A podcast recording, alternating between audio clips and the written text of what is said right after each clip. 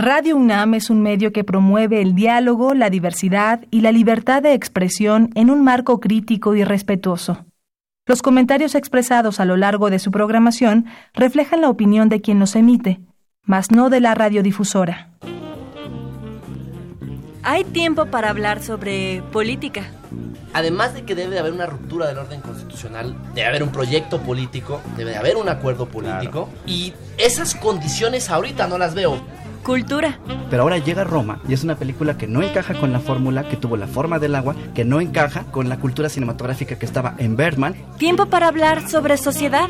En el caso particular de la marihuana es un error histórico el haberla prohibido. Fue fundamentado en mentiras. Economía. Un barril de petróleo te sale en 20 dólares y lo puedes vender a 100, la cantidad de, de ingreso que recibe el gobierno es gigante. Pero ese dinero se iba para corrupción. Tiempo para opinar y discutir sobre aquello que nos concierne como ciudadanos. Esto es Tiempo de Análisis, coproducción entre Radio UNAM y la Facultad de Ciencias Políticas y Sociales. Porque hay tiempo para todo, esto es Tiempo de Análisis.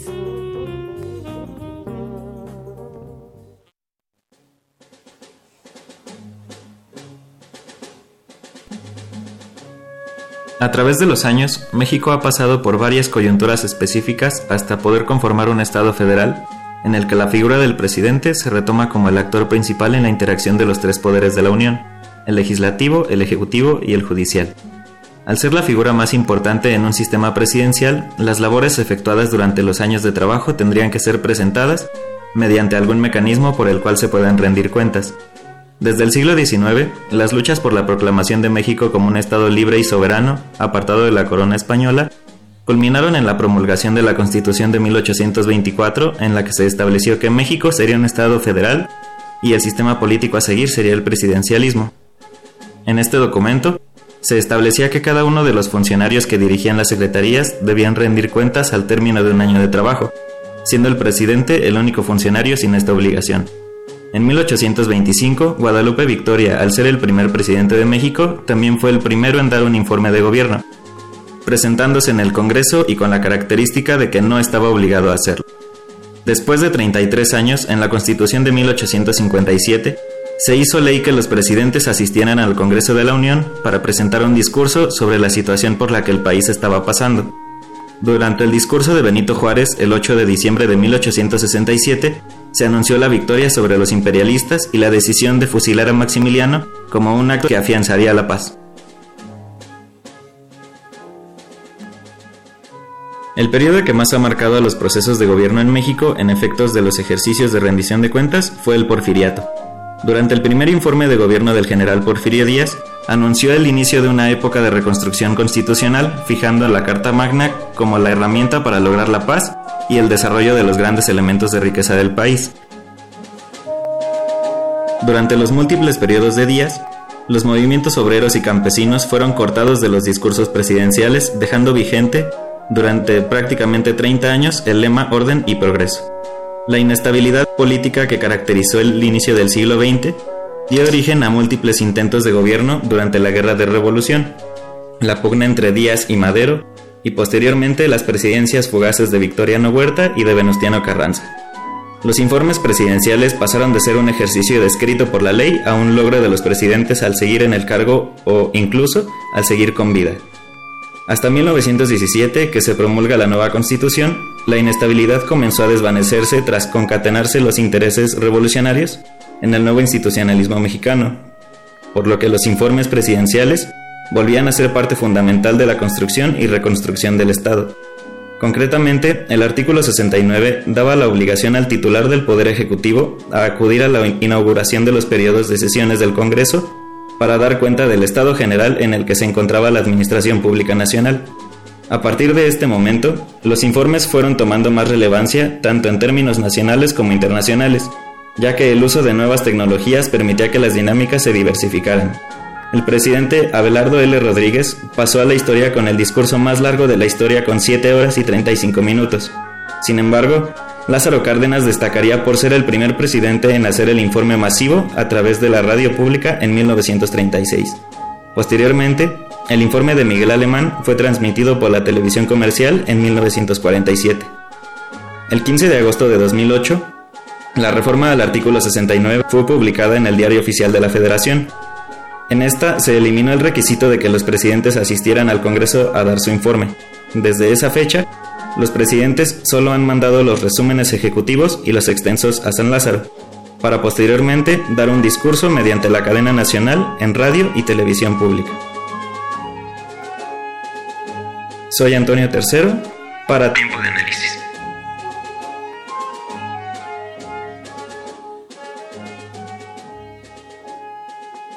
Bienvenida muy buenas noches, les saluda Mariana Paricio. Le damos la bienvenida a Tiempo de Análisis, el programa radiofónico de la Facultad de Ciencias Políticas y Sociales de la UNAM. Transmitimos a través del 860 amplitud modulada y vía internet www.radio.unam.mx los teléfonos en cabina son 55 36 89 89, la sin costo 01800 505 26 88. También pueden seguirnos y enviar sus comentarios en nuestras redes sociales, en Twitter, arroba tiempo-análisis, en Facebook, búscanos como tiempo de análisis y en Instagram, tiempo-análisis. Esta noche vamos a hablar sobre un tema obligado en esta semana el primer informe de gobierno de Andrés Manuel López Obrador. Y para ello tenemos a cuatro jóvenes em, con diferentes perspectivas partidistas, políticas, en donde en esta mesa vamos a analizar qué tal con el informe. ¿ah? Para eso vamos a dar la bienvenida a cada uno de ellos. Eh, primero voy a presentar a Héctor Vigilio Jaramillo. Jaramillo Jaramillo, cierto, perdóname. Es licenciado por la Facultad de Derecho de la UNAM, maestro en alta dirección de Gobierno y Políticas Públicas y doctorando en Derecho por la Universidad Nacional Autónoma de México. Ha fungido como servidor público municipal, estatal, federal de México, así como observador electoral internacional en las elecciones presidenciales en Honduras en 2013, en El Salvador en 2014, Estados Unidos en 2016 y actualmente es miembro del Consejo Universitario de la UNAM para el periodo 2018-2020. Bienvenido, Héctor. Muchas gracias gracias, qué gusto estar en el programa. Muchas gracias por la invitación. El siguiente es César Herrera Sánchez, él es ex secretario juvenil de Coyoacán y ex tesorero y oficial mayor del PAN en Coyoacán. Muchas gracias. Bienvenido, César. Compartir con ustedes. Gerardo González es egresado de la Facultad de Ciencias Políticas y Sociales de la UNAM, fue asesor del Partido Morena en la Constituyente de la Ciudad de México, fue electo secretario en el primer comité de Morena Miguel Hidalgo, es consejero estatal y coordinador territorial por el mismo partido, actualmente subdirector de Participación Ciudadana de la Alcaldía Cuauhtémoc. Gerardo, bienvenido. Muchísimas gracias por la invitación. Y finalmente, no por ello menos importante, Carlos Alberto Navarrete Barajas. Él es licenciado en Ciencias Políticas y Administración Pública por la Facultad de Ciencias Políticas y Sociales de la UNAM y candidato maestro en Administración Pública por el Instituto Nacional de Administración Pública. Es profesor de asignatura del Centro de Estudios en Administración Pública y se ha desempeñado como servidor público en el Poder Legislativo y Ejecutivo es consultor también en campañas políticas. Actualmente se desarrolla como consejero en diversos despachos de gobierno y de comercio internacional. Bienvenido, Carlos. Gracias, muy buenas noches y saludos a mis compañeros aquí en la mesa. Pues bueno, chicos, eh, el tema obligado, el primer informe o tercer informe, ¿no? no vamos a discutir eso, creo que hay que discutir cosas más importantes, pero llevamos un tiempo con la administración de Andrés Manuel López Obrador. ¿Cuál es su balance? ¿Cuáles son los saldos positivos, negativos sobre este informe? Por favor, eh, Héctor. Bueno, eh, yo a, la actividad que tuvimos el pasado primero de septiembre, yo le puse un nombre. El primer informe de verdades a medias y mentiras completas. El estudio publicado por Verificado MX es muy interesante porque desbroza el informe en 205 frases, de las cuales más del 60% resultaron no ser verdad y solamente a poco más del 30% se podrían verificar como auténticas.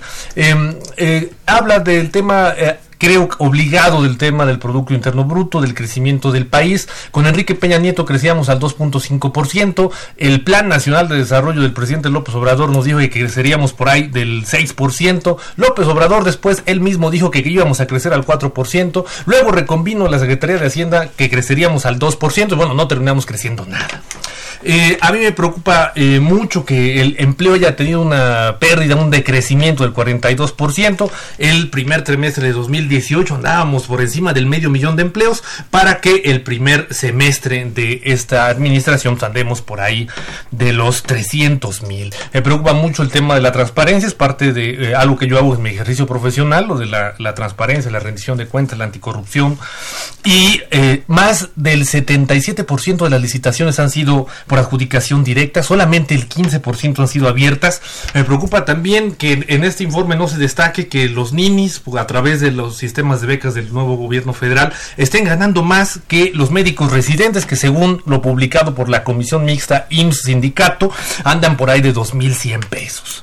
Creo que es grave que digan que no hay un avión presidencial, cuando hay un avión presidencial guardado en Estados Unidos pagando renta y además pagando mantenimiento, una Guardia Nacional que no actúa contra el narco porque el presidente opina que son parte del pueblo, 2019 se presente como el, el, el primer semestre más violento de la historia con más de 25 mil homicidios, un candidato a la presidencia que dijo que iba a bajar la gasolina y no solo no baja, pa- pasó de 19 veintitantos a casi 21 pesos y hay un instituto, el de devolver el pueblo lo robado, que solamente existe en la opinión y en la imaginación del presidente. Creo que eso sería lo que podría yo decir para plantear mi idea de lo que fue el primer informe de gobierno. Es muy interesante. Aquí hay varios puntos que podemos ir desarrollando a lo largo de esta hora.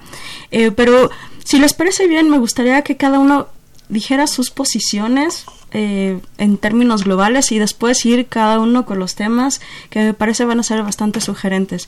Eh, César, ¿qué opinas sobre el primer informe? Pues bueno, la verdad destacar que eh, no, no, no nos dio sorpresas, la vaya todo lo que mencionó pues lo esperábamos, como dice bien acá mi compañero pues verdades a medias, jugar con los datos y simplemente lo que yo vi fue un resumen de las mañaneras. Una mañanera grandota, ¿no? Exactamente, una que dura más tiempo, con invitados ahora de honor, de lujo. Y muy al, su mensaje, pues muy al estilo de lo que él decía que no le gustaba. Al estilo de Peña Nieto. Su, su día, su horario especial, sus invitados de honor. Y pues bueno, eh, sí, habrá que reconocerle, por ejemplo, también, y eso sí se le agradece, por ejemplo, pues no, no, no volvió loco el centro de la ciudad. Eso pues era de lo poco que le puedo reconocer. Pero también él solo se metió en un problema. A lo largo de 18 años se la pasó midiendo con una vara muy alta a, a los expresidentes en campaña y hoy pues él tiene que ser medido con la misma vara. Él siempre, eh, un tuit muy famoso que está por todos lados, el, el tema de que crecíamos a 2% y eso era algo mediocre. Bueno, pues ahora ni siquiera el 2% alcanzó. Y lo que siempre hace, lo, lo más fácil, pues no es importante. No es importante el crecimiento en el país. Bueno, siempre tiene una respuesta este señor. Siempre. Y, y la verdad es que quisiera ya no sorprenderme con sus respuestas, pero es imposible no sorprenderse con lo que hice. Decir que hay buenas manejas de las finanzas y esto, sí, sí es cierto, pero ¿qué va a manejar después si no hay crecimiento? Entonces, él solo se está metiendo ahí en, en, en varios enredos y pues ya veremos cómo sale, sale de ellos en estos próximos años. Es muy interesante. Gerardo, ¿qué opinas? Pues es la posición de los partidos tradicionales, es lo que tienen que decir. Eh, no esperaba el respaldo de los partidos derrotados el primero de julio. Creo que Andrés no espera eso. Eh, yo diría lo siguiente: este, tenemos eh, dos elementos novedosos. Primero, el informe tiene una característica republicana y austera. Debo añadir que a mí me hubiese gustado que el presidente acudiera al Congreso. Yo no soy Porque además lo prometió. quiero quiero además ser autocrítico en esta mesa Eh, además porque todos somos colegas de la misma facultad pero también debo decir que que hay de fondo muchísimos elementos y que los partidos tradicionales los partidos derrotados el primero de julio pues en esta rabieta electoral que vienen arrastrando no reconocen. Lo primero es este con todo respeto pues se ha incrementado eh, parte de las de la de la demanda del programa que se presentó electoralmente. Hemos cumplido con el tema de la austeridad. O sea segundo eh, se ha ampliado la, la matrícula la ampliación de los beneficiarios de los programas sociales, que eso nos parece a nosotros fundamental. Tercero, la nueva relación entre el poder político y el poder económico. O sea, no vamos a tener un gerente en la presidencia de la República, como venían siendo los anteriores presidentes. Eh, tiene que haber una nueva relación con el poder con el poder judicial y con el poder legislativo. En este sentido, reiterar que a mí me hubiese gustado que el presidente acudiera a la Cámara. Entiendo por qué no acudió. Finalmente tenemos una oposición mediocre en la Cámara que solamente eh, iba a increpar más allá que diagnosticar. Debo señalar que dentro de las pocas intervenciones sensatas, eh, críticas, sólidas, está la de la senadora Beatriz Paredes, me parece una intervención genial, de oposición seria, no así la del PAN y por supuesto no así la del inexistente PRD. Y comentar que este, ahí se establecieron también lo que son los dos grandes retos del sexenio. El primero, el tema económico, ahí coincido plenamente, pero aquí hago un matiz, contrario a lo que pensaba la, la derecha cavernaria, el país no está en recesión, porque eso es lo que pronosticaban, ese pésimo pronóstico no se cumplió. Y el segundo, que es parte de la herencia maldita del PRI y el PAN, el tema de la violencia, que como señaló el presidente, constituye el principal desafío que tiene la 4T. Bueno, nos dejas muchas cosas en el tintero, ya estamos aquí. Si, si la audiencia pudiera vernos en la mesa, eh, verían que estamos en, modo espadas. Eh, Carlos, ¿qué opinas? Mira, Mariana, yo quisiera hacer un análisis no centrado en los partidos políticos ni las ideologías. Quisiera hacerlo desde la administración pública, como profesión en la que soy, y como todos los gobiernos a nueve meses de haber empezado, pues tiene aciertos, tiene errores y también tiene nichos de oportunidad puede mejorar en muchas cosas. Los voy a decir claramente cómo los estoy viendo. Creo que primero tiene aciertos.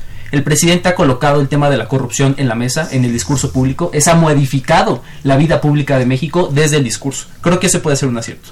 El segundo, un esfuerzo mínimo, pero aplaudible, del Instituto Mexicano del Seguro Social por profesionalizar a sus servidores públicos a través de un concurso del servicio profesional de carrera. Es decir, va a dotarles de capacidades a sus servidores públicos y solamente los que tienen con base en mérito las mayores capacidades van a poder entrar. Eso me parece un logro bastante aplaudible. Y el tercero, pero más importante, es el Programa Nacional de Combate a la Corrupción, un documento que salió un día antes del informe de gobierno que hoy nadie ha hablado, que habla de metodologías, de objetivos, de indicadores, de evaluaciones, de cómo mejorar el servicio público, cómo mejorar la administración pública. ¿Por qué centrar mi análisis en esto? Pues básicamente porque la administración pública es el medio por el cual el presidente de la República va a materializar todas las promesas que ha realizado.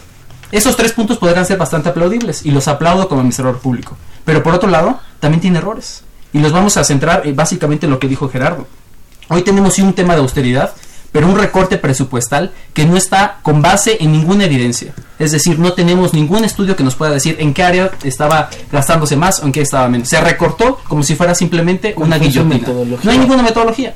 Por otro lado, existe también un programa social desarrollado en distintos ámbitos de gobierno donde no existe ningún dato que pueda sustentar a quién están atendiendo.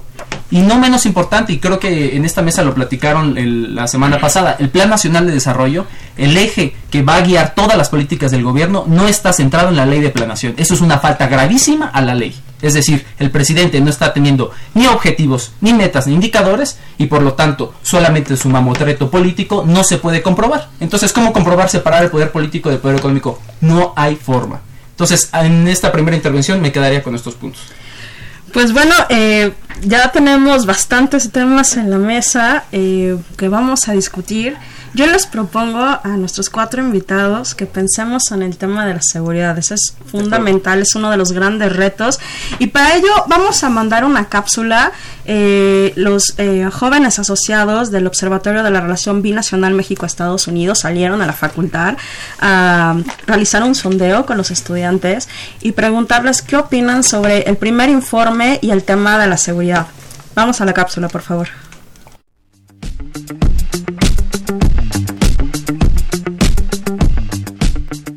Sabes de la política de seguridad implementada por López Obrador en sus primeros meses de gobierno? Lo único que sé es que en el metro se implementó la Guardia Nacional. Bueno, a grandes rasgos lo que sé es que se creó como tal un organismo nuevo que es la Guardia Nacional, pero en esa ya no contempla el hecho de que el ejército esté cuidando las calles, sino que la policía de alguna manera se militarice, teniendo pues la disciplina, es decir, militarizada, y de esa manera cuidarían la soberanía nacional y al pueblo, como lo dice el presidente. También mencionaron, o bueno, lo que escuché es que ya no se combatiría al narcotráfico como tal, por eso se le cambió el nombre a Guardia Nacional, porque se cuidaría nada más al pueblo y no se haría una guerra contra el narcotráfico. Y eso es lo que a grandes rasgos yo sabría de eso.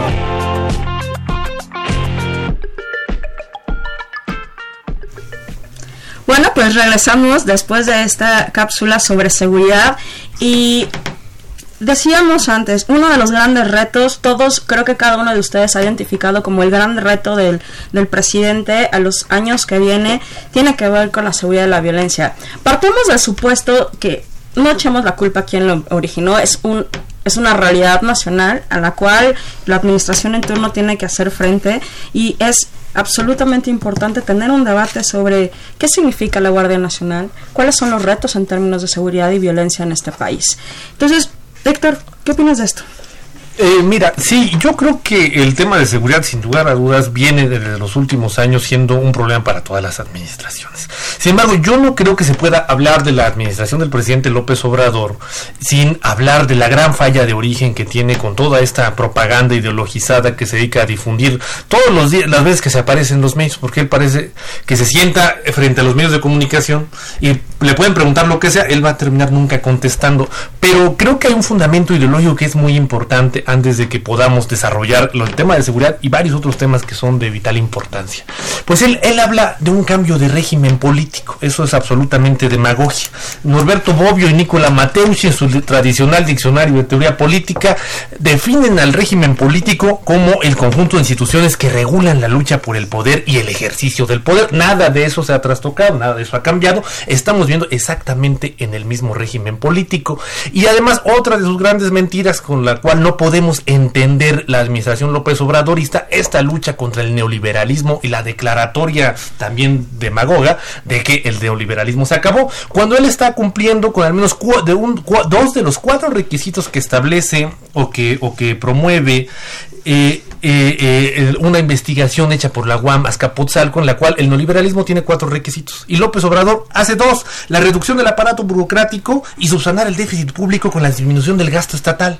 Es decir, prácticamente la política López Obradorista es mucho más neoliberal que otras. Y eso, por supuesto, incide en muchas cosas. Y, por ejemplo, el hecho de que no haya podido cabildear eh, la transición de la Policía Federal al nuevo esquema que es parte de sus propuestas de gobierno, bueno, está mal en lo económico, está mal en lo político y prácticamente se dedica solamente a hacer propaganda que, como hemos visto, y en el tema de seguridad es uno, prácticamente lo que dice que son logros o son verdades a medias o son mentiras completas. Entonces, digamos, no hay un cambio de régimen político, eh, no. hay... Eh, también no estoy tan segura que haya, al menos en el discurso, sí da la, está muerta en el liberalismo, pero no, eh, tiene razón, en la práctica no necesariamente es así. Ratificamos, somos el primer país en ratificar el, TEMEC, pero antes de avanzar en lo económico, eh, quisiera ver, escuchar sus, las posiciones. Eh, Carlos, por favor, ¿qué opinas sobre, sobre seguridad? Mira, creo que principalmente no hay una estrategia clara. En los sexenios pasados tuvimos una estrategia que si bien fue fallida, teníamos más o menos la idea por dónde iba. Hoy no tenemos claro si vamos a pactar, como alguna vez la secretaria de Gobernación lo dijo, o si vamos a militarizar, o si vamos a acordar con las autodefensas. No sabemos realmente qué está pasando en este país. Y para esto queda muy claro todas las funciones que le están dando al ejército y a la Guardia Nacional. Primero, Resulta que el ejército ahora también entrega medicinas, combate el sargazo, reparte libros, se dedica a combatir la inseguridad y también lo tenemos en el metro cuidándonos día con día. Entonces, ¿para qué sirve el ejército? Para todo y para nada. No tenemos claro para qué está funcionando. Y algo muy claro de la estrategia fallida eh, administrativamente hablando es también la falta de respeto y la poca profesionalización que no quisieron impulsar en la Policía Federal. Un cuerpo civil que teníamos que fortalecer, que teníamos que profesionalizar que, para que pudiera trabajar en el combate a la corrupción, al combate a la inseguridad, es decir, en todo el territorio, hoy está simplemente desapareciendo. No reconocieron sus capacidades. Y como jefe del Ejecutivo Federal, en lugar de traer un proyecto que pudiera fortalecer a la Policía Federal, los señala, los humilla, los está vilipendiando, piensan que son funcionarios públicos menores. ¿Cuándo habíamos visto que un presidente tratar así sus servidores públicos. Hoy nos está diciendo que tenemos color amarillo burócrata porque no salimos a la calle. ¿Cuándo habíamos visto que un presidente de la República tratara así a todos sus funcionarios? Nunca lo habíamos visto. Pues se dedica a insultar y a denostar a todo el que no está de acuerdo con él. Inclusive a la Policía Federal, que era su principal instrumento para combatir la inseguridad. Y Hoy tenemos el cinismo de salir y decir que ha sido el gobierno de todos, que ha sido un gobierno incluyente, cuando es el gobierno donde más se ha segregado, donde más se ha dividido la población, donde más apodos se han puesto, donde más este eh, valores ad hominem se utilizan, donde no vale las opiniones, sino lo que vale es quienes las están emitiendo. Creo que lo que tú dices por eso es eh, de mucha relevancia. Y para cerrar el círculo, hoy tenemos en el país desplegada una fuerza militar que se llama Ejército Mexicano con un gafete que se dice Guardia Nacional. No hay ninguna diferencia. Eso no está claro de qué está pasando. Hoy tenemos la misma estrategia porque la gente votó, sí, con más de 30 millones de votos por Andrés Manuel, por un cambio de estrategia, porque no nos iban a militarizar la seguridad. Y Andrés le falló a la gente que votó por él. Me quedo con esto que dices, Carlos. La gente le votó por una estrategia fallida. Y César, te tengo que preguntar. Lo siento, pero los últimos dos presidentes son de tu partido justo si la gente votó por una estrategia distinta en términos de seguridad, con un incremento en la violencia, ¿cómo lees tú la posición de Andrés Manuel hasta ahora? Pero los últimos dos han sido de partidos diferentes. Sí. Ah, dale, sí, perdón, perdón, perdón, claro, bueno, cierto, perdón, me estaba brincando ahí. seis años. es que hay, cosas que uno le quiere olvidar de alguna forma, pero, pero tienes, toda la razón, ¿ah? Seguramente van a decir que Pan y Pri éramos lo mismo. más demagogia, más de lo mismo. Bueno, a ver, ¿qué pasa? ¿Qué pasa? Porque, ah, porque el presidente, hoy el presidente dice, este problema surge a partir de la guerra contra el narcotráfico. Y te tengo que preguntar, bueno, lo que ha hecho Andrés Manuel hasta ahora, si la gente le votó por otra opción, ¿cuál es la lectura? Mira, la, la postura que él manejaba desde campaña y al, obtener el triunfo y en la transición fue vamos a enfrentarlos.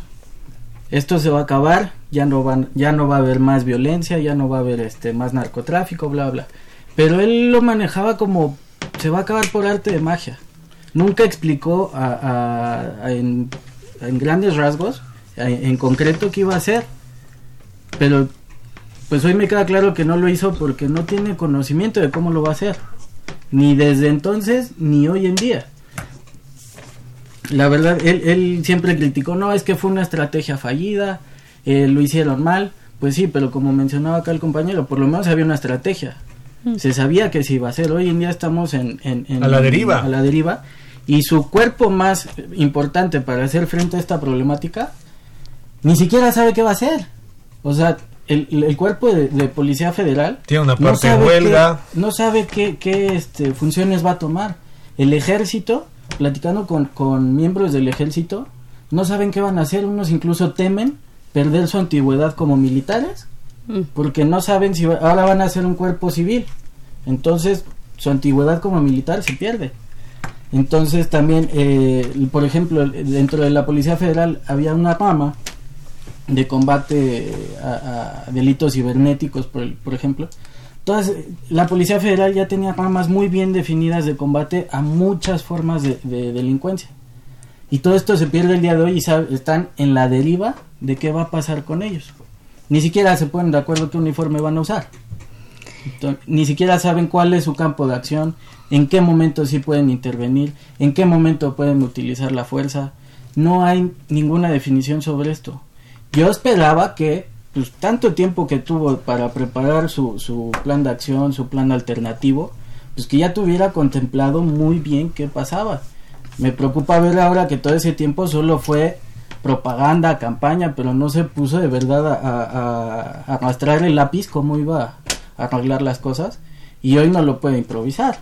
Y eso es lo que preocupa, que parece que está improvisando. Justo voy a, voy a retomar esto que dices sobre tal vez Tal vez. No sé, Gerardo, a ver qué, nos dices tú, pero me parece que hay, hay un hueco entre la acción política y explicarle a la ciudadanía las formas en que está pensando la presidencia, en cómo va a resolver los temas. Porque esto, esto que tú nos decías, eh, César, sobre que no tenemos muy claro para dónde vamos, ¿no? Eh, en muchos de los temas, tiene que ver con cómo le, cómo le explicas a la ciudadanía, a la opinión pública, eh, tus, tus acciones, tus pasos, porque todo es como muy las grandes metas, pero no sabemos el cómo. ¿Qué, qué, qué opinas de respecto a esto? Bueno, lo primerito que yo te tendría que decir es la Policía Federal no es confiable. Esto no es una opinión solamente de la 4T, fue la opinión incluso de la administración de Peña Nieto. Ellos intentaron hacer esto que aquí el PAN llama profesionalizar el cuerpo, etcétera, etcétera, sin ningún tipo de resultado. Eh, desistieron de ese intento. Entonces la Policía Federal no es un cuerpo policial confiable. Tal no lo es, están severamente involucrados en muchísimos delitos a lo largo del país. Entonces, no vengamos con que ese cuerpo maravilloso que... ¿Y el ejército no está involucrado en esos mismos delitos? Yo te diría lo siguiente, la Policía Federal no es confiable y por tanto, de ahí surge la necesidad de generar eh, la Guardia Nacional. Guardia Nacional que déjame decirte, este, fue aprobada por unanimidad en el Senado por todos los partidos. Sí, pero o sea, también hacerle este, varios está bien. cambios. Yo sé, yo sé, yo sé, yo sé, yo sé, confiable. yo sé que aquí soy el invitado incómodo. Por No, una- nadie por. No, nadie es pero incómodo. lo No, que- nadie lo que yo sí pediría a la moderadora es que yo respeto la intervención de los tres, no he intervenido, este los dejo concluir, les pido el mismo respeto, si puedo, si me lo pueden permitir. Entonces termino mi intervención y ya ustedes me dirán en su turno lo que piensan de lo que yo comenté. Primero no porque estemos de acuerdo, simplemente por educación. Entonces, les debo comentar, este, policía, la Policía Federal no es confiable. Por eso, eh, la necesidad de la Guardia Nacional, Guardia Nacional que fue aprobada por todos los partidos en el Congreso. Segundo tema, nosotros estamos apostando por atacar las causas sociales, que justo eh, desintegran el tejido social. No puede haber seguridad en un país con asimetrías económicas tan marcadas como los existen, como lo que existe hoy en México. El sureste mexicano está destrozado, eh, desigualdad, pobreza, eh, cero oportunidades, pues eso justo es lo que genera que haya eh, calos de cultivo para la delincuencia, eh, para que eh, de alguna manera no podamos rebasar la violencia. Eh, comentaba la moderadora cómo le hace Andrés para explicar su estrategia de seguridad. Andrés Manuel es el presidente que más ha recorrido el país, no solo como candidato y líder opositor, sino como presidente. Y todas las conferencias, los recorridos que hace, las hace con la intención no solamente de levantar la expectativa, de explicar los planes y las líneas de acción, sino también para tocar temas nodales. Yo incluso me atrevería a decir eh, que parte de la estrategia de seguridad que se está implementando arrancaron justo con la nueva distribución en los temas de los programas sociales. O sea, cuando aquí se habla de ninis, yo lamento mucho que alguien tan talentoso, tan, eh, tan preparado como creo que los sector utilice esa expresión, ninis, que además es despectivo, es vulgar y es discriminatorio. No hay jóvenes ninis. Pero es una expresión lo que social, hay, ¿eh? lo que hay, lo que hay es una oposición nini que ni sabe, que ni cumple ni sabe perder, porque lo que nosotros llegamos eh, a partir del primero de julio es con una legitimidad importante y la gente está confiando. Entonces, nos tenemos 930 mil jóvenes que Héctor llama ninis, que serán sin duda los nuevos talentos y esa es una bolsa de empleo que está eh, permitiendo que haya otros cauces para la paz y también para la estabilidad del país. Entonces yo te, diría para cerrar mi intervención en materia de seguridad, Guardia Nacional es fundamental, fue una eh, decisión que se tomó en consenso con todos los partidos, precisamente porque la Policía Federal no es confiable. Yo estoy en contra de que los militares hagan labores policiales. Creo que no está aquí hay un consenso importante de que ese no es la vía ni tampoco su papel. Pero justo por eso necesitamos fortalecer eh, la, estrategia de rescate a los sectores desfavorecidos, a los sectores pobres, a los, se- a los sectores vilipendiados y fortalecer una policía que sí sea confiable. Y sin duda no lo es la Policía Federal. Eh, Gerardo, perdón por, regresar eh, un poco a ti, pero entiendo lo que estás diciendo. Digamos, la estrategia, si, si, de acuerdo a lo que tú nos has dicho, la estrategia es la Guardia Nacional tiene que mantener su cauce y la forma en, eh, a paliar la seguridad tiene que ver con los programas sociales. Sí, más o menos te entendí. Es parte de la estrategia, pero también el detonador de las regiones. ok, es importante. Pero digamos que estás poniendo puntos económicos a un tema de seguridad. Sí, sin duda. Ok, si tú tuvieras que explicarle a, la, a, los estudiantes, a la, a audiencia, dos formas concretas concretas. Que el presidente Andrés Manuel ha hecho estas acciones en tema de seguridad que tienen un efecto visible hoy o que se espera en qué periodo tenga un efecto visible, porque este va a ser uno de los temas para las intermedias. Y se están jugando muchas cosas, porque la gente le votó justo porque quería un cambio, y él nos ha vendido un cambio. Y este va a ser uno de los grandes temas a la intermedia. Sí, sin duda. ¿Qué, dice, ¿Qué dices? Dos cosas súper concretas. El presidente ha hecho estas acciones o en tanto tiempo se espera tener ciertas acciones. En materia de seguridad. En materia de seguridad. La primera y la más importante es el nuevo papel de la Fiscalía. ¿eh? No tiene nada que ver con los procuradores florero que tenían los exenios pasados. Está combatiendo a fondo la corrupción. Y ahora, también lo más importante, ¿eh? Que no nos digan que el narcotráfico de repente surgió de la nada hay todo un aparato político, económico, que permitió generar esas redes de complicidad. Entonces, el papel de la Fiscalía es totalmente distinto al que tenían los procuradores en sexenios pasados. Primera acción concreta. Y la segunda, nunca como en otros sexenios se ha invertido tanto al sector social. Entonces, ahí ya tienes dos acciones. ¿Podemos evaluar los alcances y la política pública es eficaz, eficiente? Sí, evaluemos eso pero nunca en ningún sexenio anterior se había invertido tanto al sector social.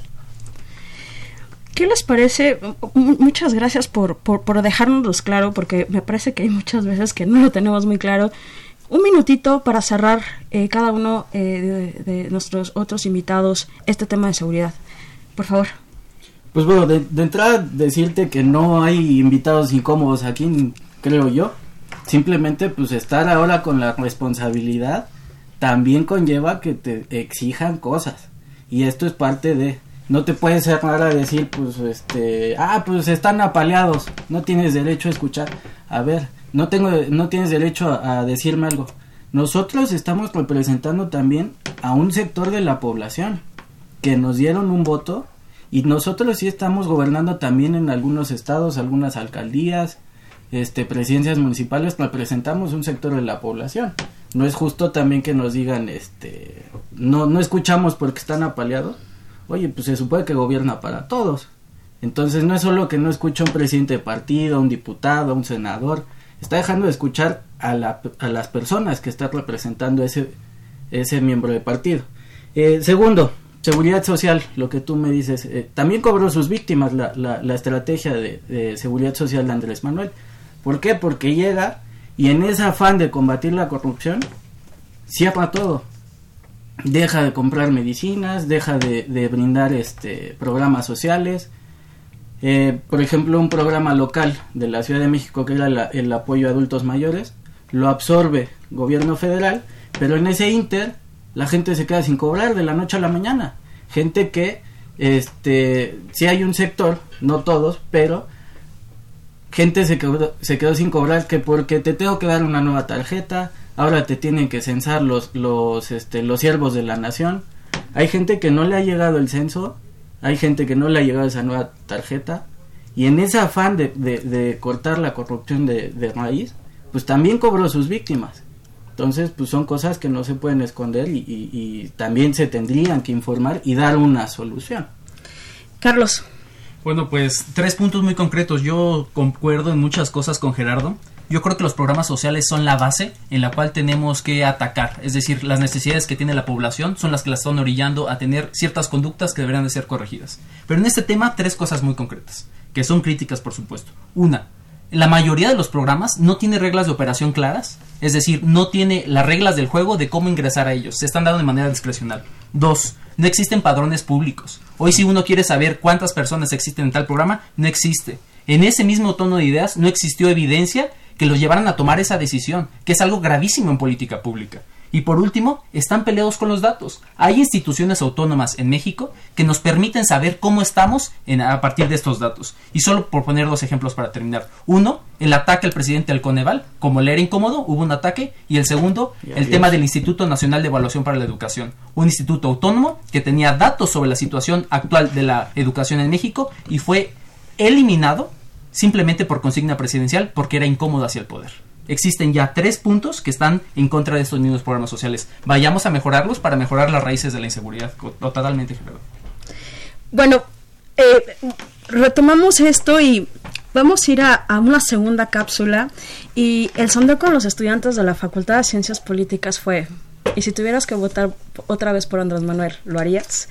Y en ese sentido, eh, quiero regresar con un tema que todos han, han desarrollado, que es la economía economía cero, tasa de crecimiento en PIB cero, con programas sociales ¿no? y distribución del ingreso. Vamos a la cápsula y ahorita volvemos.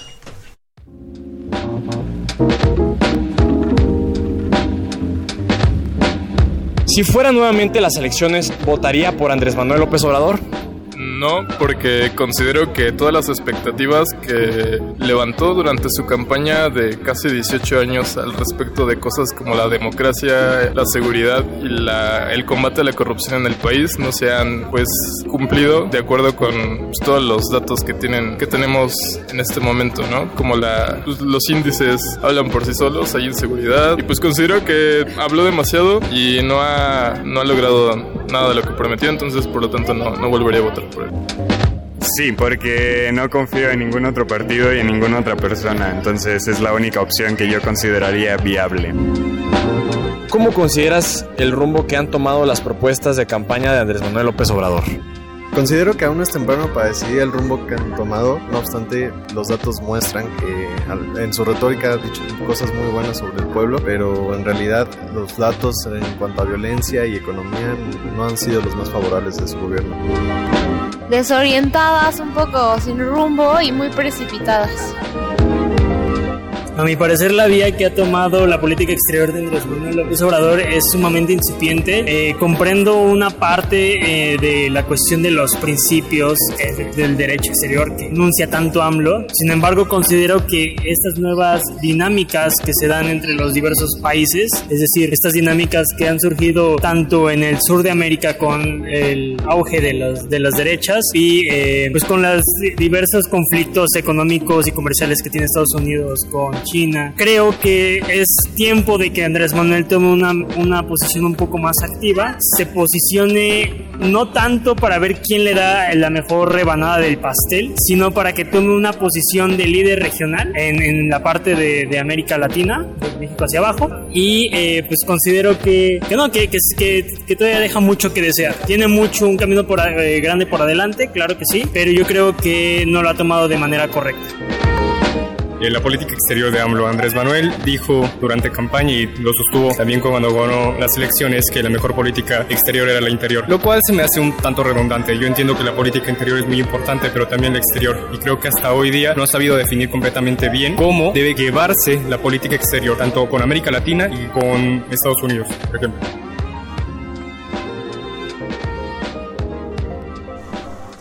Regresamos otra vez a nuestra mesa y nos quedamos muchas cosas en el tintero. Eh, um, César, para cerrar, ¿qué nos dirías? Bueno, yo soy Héctor Virgilio. Ah, perdón, en primer lugar. Es que son muchos chicos hoy en este en esta cabina. Si vieran acá. La intención eh, es lo que cuenta, Héctor. Bueno, Héctor, lo siento. Muchas gracias. Mira, yo creo que, eh, bueno, antes que nada quisiera yo saber si, si en Morena hay, no sé, la consigna de que todo mundo ponga apodos, de que todo mundo denoste, de que todo mundo este, pues reciba algún adjetivo, ¿no? Y sobre todo fíjate cómo es el discurso tanto de mi compañero como del presidente, se la pasan poniéndole adjetivos a todos. Entonces llaman corrupto, pero no ofrecen pruebas. Dicen que persiguen la corrupción, pero no hay, no hay, no hay, no hay eh, corruptos en la cárcel. Y esta idea de la cuarta transformación tan pretenciosa que se comparan al nivel de Hidalgo, al nivel de Juárez, al nivel de Obregón, de Madero, además, pues además es sumamente, no solamente ambicioso, sino bastante insulsa. Y entonces usar ese término, la 4T es bastante propagandista. Yo, por supuesto, nunca lo uso. Entiendo que quien lo use, bueno, pues está con su afinidad, así es el oficialismo. Qué bueno que los que defienden el oficialismo, pues hablen de legitimidad, porque también nosotros vemos, de acuerdo al estudio que publicó eh, este, después del primer informe Consulta Mitofsky, pues la gran mayoría de los presidentes durante este momento de su administración rondan una aceptación de encima del 60%. La tuvo Fox, la tuvo Salinas, la tuvo Calderón, Peña Nieto tenía 59. Es decir, o sea, tampoco es algo tan extraordinario. Y esta legitimidad de la que habla, que además usa como sustento para decir que eh, los partidos derrotados, que la oposición derrotada, bueno, Morena tiene muchas más derrotas que victorias, prácticamente solamente lleva una victoria, así que yo creo que no es razón como para tratarnos a los que pensamos diferente de esa manera, pero también lo entiendo, el presidente, esos son los valores que, que promueve, es la forma que él promueve, él es un hombre confrontativo, él no es un hombre de paz, él es un hombre que clasifica, es un hombre que denosta, entonces sus huestes, sus seguidores son gente que denosta de la misma manera. Pero yo quiero retomar eh, previo al, a lo que podamos decir del paupérrimo desarrollo económico que yo sí quisiera eh, recordar.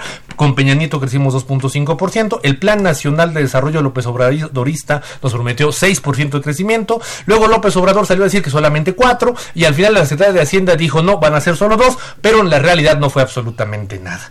Es el tema de la transparencia. Es un tema que a mí me importa mucho porque la transparencia, el acceso a la, a la información, la rendición de cuentas y la anticorrupción son la primera forma en la que podríamos clasificar que los gobiernos funcionan o no funcionan. Y lo que hemos visto, pues nos ha permitido eh, eh, eh, eh, avisorar que francamente es un tema que al gobierno federal no le gusta. Si el presidente de México sale y dice que firma un tratado, un convenio, un contrato para decir que no se va a reelegir, lo muestra enfrente de todos, y después cuando había una petición de información no aparece, bueno, de antemano es algo que no está bien, porque lo que hace es parte de un show. Un show con gente pagada, un show con gente invitada para eso, que son las mañaneras. Y a mí lo que me gustaría mucho que debatiéramos, bueno, eh, eh, más que hablar por tema, es hablar del propio informe, ¿no? Estas cifras que yo les decía, que son mentiras absolutamente del informe. Y en el tema de transparencia, bueno, la transparencia no existe, eh, justamente la naturaleza de la transparencia es, les, le incomoda al poder, le incomoda al oficialismo. Rendir cuentas no les gusta. Y por supuesto que ahora dirán, pero no lo hacían antes. Pero ellos prometieron un discurso de que eran diferentes. Y ahora vemos que no solamente no eran diferentes, sino que eran peores. Entonces yo sí quisiera, para cerrar esta intervención que no tuve en el, en el siglo anterior, que eh, la transparencia, la rendición de cuentas y la anticorrupción son fundamentos del correcto funcionamiento de cualquier gobierno y es la base de la auténtica legitimidad del Estado. Es decir, no podemos apelar a que el líder carismático es popular, a que el líder carismático es querido para pensar que las cosas van bien. Las cosas no van bien y es necesario que vayamos tema por tema en cada una de las mentiras que expuso el presidente en esta conferencia mañanera alargada y elegante que tuvo el primero de septiembre. Héctor, voy a, voy a tomar en cuenta uh, esto dices, la transparencia, rendición de cuenta. Eh, el combate a la corrupción. Y el combate a la corrupción son tres temas que ha puesto en la mesa el Fondo Monetario Internacional. A ver, vamos, vamos poniendo cosas claras. Podemos criticar mucho, pero también hay que entender que el entorno internacional es bastante complejo en términos de... Uh, ya hay bastantes... Digamos, voces a nivel internacional de regímenes internacionales específicos que el mundo está en recesión, no solo por la guerra comercial que tiene Estados Unidos y China, hay otros países en Europa que están teniendo eh, recesión, bueno, eh, tasas de decrecimiento importantes, eh, tenemos un, un, problema en términos de Brexit y México no es ajeno, digamos, parte de la estrategia de inserción económica internacional no se ha modificado con el actual presidente y en efecto vamos a tener efectos negativos por el ámbito internacional. Todo lo cual no significa que hay también una parte de responsabilidad del Estado mexicano en eh, buscar el crecimiento económico. Lo que tenemos hoy son dos cosas y quiero ir, vinculándolo un poco con el desarrollo económico, los programas sociales y hacia dónde vamos, porque este tema también me parece que va a ser fundamental para eh, la intermedia. Eh, y es, entre hay otros datos, ¿no? Que parece ahora un meme, pero que es fundamental. Eh, lo, real es que no hemos crecido. No hemos crecido la capacidad de, atracción de, de, digamos, de dinero por parte de los contribuyentes es pequeña. Eh, un país en el que vive con un grado de violencia importante, donde nuestro principal socio comercial está en plena campaña electoral y nos va a pegar, ¿no? Eh, muchos de nuestros escuchas estarán pensando, política exterior es importante, y sí, estamos a los 90 días de la, de la evaluación sobre el plan con Estados Unidos. ¿Qué significa entonces esto? Cero tasa de crecimiento, muchos programas sociales, poca atracción de capital, un problema de transparencia y rendición de cuentas, ¿qué nos espera o qué podemos analizar en términos económicos con la cuarta transformación? Gerardo. Bueno, lo primero es decir, les ofende que les digamos eh, oposición derrotada, no les ofende usar el término ninis, vaya ahí la contradicción. Es lo primerito que apunto. Lo segundo, que tiene que ver con lo que comentas. Eh, yo comentaba eh, que efectivamente eh, en el informe se, se deslizaron los dos grandes retos de la 4T y que yo los comparto y creo que en la mesa hay un consenso en ese sentido. Uno, el tema de la seguridad y el asunto del crecimiento económico. Andrés reconoció que no se está creciendo a la expectativa deseada. Pero ¿y qué hacemos sin tasa de crecimiento? Pero no ha habido recesión. Y esto es importante comentar. O sea, con eso nos conformamos. no ha habido recesión, eh, y no se trata de conformarnos. Justo creo que lo que requerimos es ampliar los mercados, ¿no? A mí una, un asunto que me preocupa de la política exterior, lo, lo coincido con el resto de, compañeros, tiene que ver eh, en qué situación internacional hemos heredado el país, ¿no? ¿Querías comentar algo? Un minuto. Bueno, no tenemos mucho tiempo para intervenir, pero sí me parece fundamental que tenemos que reactivar las regiones, por eso Andrés ha empujado una serie de proyectos para justo detonar el sureste mexicano, el centro del país. Y esto va, va, va a ser parte de la estrategia económica de mediano y largo plazo. Pero también coincido en la preocupación que tenemos eh, hacia cuáles son los mercados que también eh, a los cuales estamos atados internacionalmente. Y aunque esto les parece poco, pues insistir, México no está en recesión. Y ese era de los pronósticos negativos que eh, la oposición tuvo los últimos tres, cuatro meses, como si lo van a estar varios países, incluyendo los Estados Unidos. Carlos. Bueno, Mariana, yo coincido totalmente en que existe una bipolaridad administrativa, la llamaría yo así. Por un lado, el presidente dice la mañanera que ya no hay que tener como variable principal el crecimiento. Pero por otro, nos entrega un informe de gobierno donde en su página 240, donde habla sobre economía, dice que hay que tener crecimiento. Entonces, ¿a qué ley vamos a crear? ¿A quién hizo el documento o al presidente? Segundo punto, hoy tuvimos una, hace unos meses, una renuncia de un secretario de Hacienda porque dijo que estaba mal planeado el desarrollo en México. No lo habíamos visto así. ¿Cuándo nos había renunciado un secretario de Hacienda por eso? No había pasado una situación parecida a esta. Después, el presidente sigue insistiendo en que no importa el crecimiento, que lo importante es el desarrollo. Lo dijo una y otra vez. Y le responde un subgobernador del Banco de México. Ha llegado a él, por cierto, Gerardo Esquivel. Le dice, discúlpame, pero no hay desarrollo sin crecimiento. Esa fórmula no existe. Exacto. Y hay voces internas en el gobierno, en los organismos autónomos que le dice, presidente, esto está insostenible. No se puede desarrollar un país sin crecimiento. Y por último, quisiera hablar pues un poco de lo que dice Gerardo, que otra vez coincido, ampliar los mercados. Por supuesto que hay que ampliar los mercados. Dice la teoría neoclásica económica que para que aumente el PIB tiene que haber consumo, ingreso, gasto y exportaciones. Sentémonos en lo último, las exportaciones. México tiene que tener un nuevo mercado para exportar sus productos. Entonces me pregunto, ¿por qué el gobierno desapareció ProMéxico?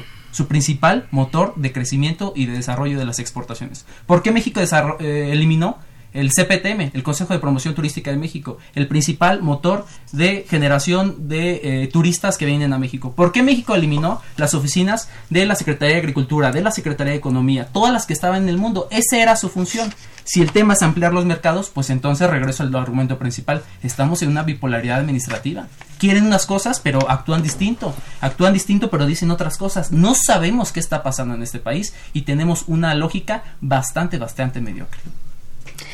César, para, para cerrar, nos quedan eh, tres minutos. Eh, ¿Con qué te gustaría cerrar? Pues con la opinión que dieron los, los alumnos ahorita en la última cápsula, si volverían a votar por él o no, le dan todavía beneficio de la duda porque no es fácil decir, pues, ay, voté mal. Incluso yo lo he hecho. Pero sí mencionan algo que, que Mariana retomaba muy, muy puntualmente, la política ex exterior creo que es el punto que más les afectó en esta última cápsula a los a los eh, estudiantes. Y pues es obvio que felices felices felices pues no están. Y eh, pues comparto totalmente el tema de, de ProMéxico. Decía él en su informe pues yo no veo un pro Alemania no veo un pro China no veo un pro Corea. Pero por ejemplo China sí tiene una oficina que tenía esas funciones como las tenía ProMéxico. Entonces pues mejor que le investigue bien ¿Qué hacía ProMéxico? Estoy totalmente de acuerdo que ProMéxico tenía derroches, que se abusaba de, de, los viajes, pero sí tenía una función, e insisto, no tiene bien la, estrategia, por ejemplo, se puede acabar con la corrupción sin acabar con, institutos que funcionan. Puede cerrarle la, la llave, por ejemplo, ProMéxico a los viajes excesivos de los funcionarios, al derroche de ciertas eh, adquisiciones, pero si es una institución que según él no tienen otros países, pero sí la tienen, pues investigar bien cómo la pones a trabajar y, y, por ahí corregir el rumbo. Sería mi conclusión. Héctor, para cerrar, por fin te dije tu nombre. Ahora sí. Bueno, pues mira, eh, yo creo que eh, la, la, cita que tuvimos hoy es sumamente interesante, eh, mis compañeros, contigo, pero eh, al final sí creo que al, para hablar del informe, pues hay que decir, bueno, que lo que nos informaron, pues resulta mentira, que lo que nos informaron, pues no es otra cosa que apreciaciones subjetivas y personas que están basadas en ninguna realidad.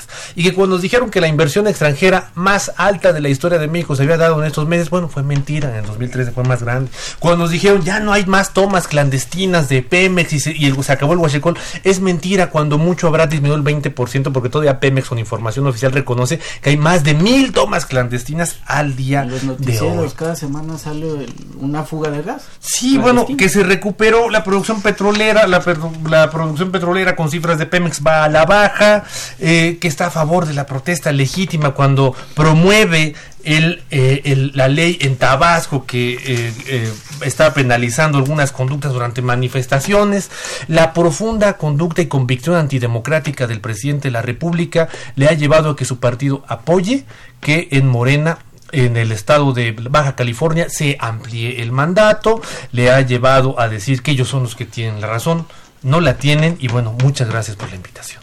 Pues quedan muchísimas cosas en el tintero, ha sido... Eh, muy interesante, súper rico discutir con jóvenes tan talentosos como ustedes. Eh, tienen que regresar, ¿no? El segundo informe o lo que sigue, obvio, vamos a invitarlos. Héctor, César, Gerardo, Carlos, muchísimas gracias por venir. Gracias. Pues eh, me queda eh, solo decir los créditos. Estuvo en la operación de cabina Humberto Sánchez Castrejón y en continuidad Tania Nicanor. Este programa es producido por la Coordinación de Extensión Universitaria de la Facultad de Ciencias Políticas y Sociales, dirigida por Sergio Varela, productor Oscar González, asistente de producción Jessica Martínez, Servicio Social Karina Venegas y Salvia Castro. Se despiden Mariana Paricio y nos vemos muy prontito. Muy buenas noches. Esto fue Tiempo de Análisis. Una coproducción de Radio UNAM y la Facultad de Ciencias Políticas y Sociales. Tiempo de Análisis. Política. Debate. Cultura. Sociedad. Economía. Periodismo. Movimientos sociales. Opina. Debate. Discute. Analiza Tiempo de análisis. Un espacio donde con tu voz construyes el debate.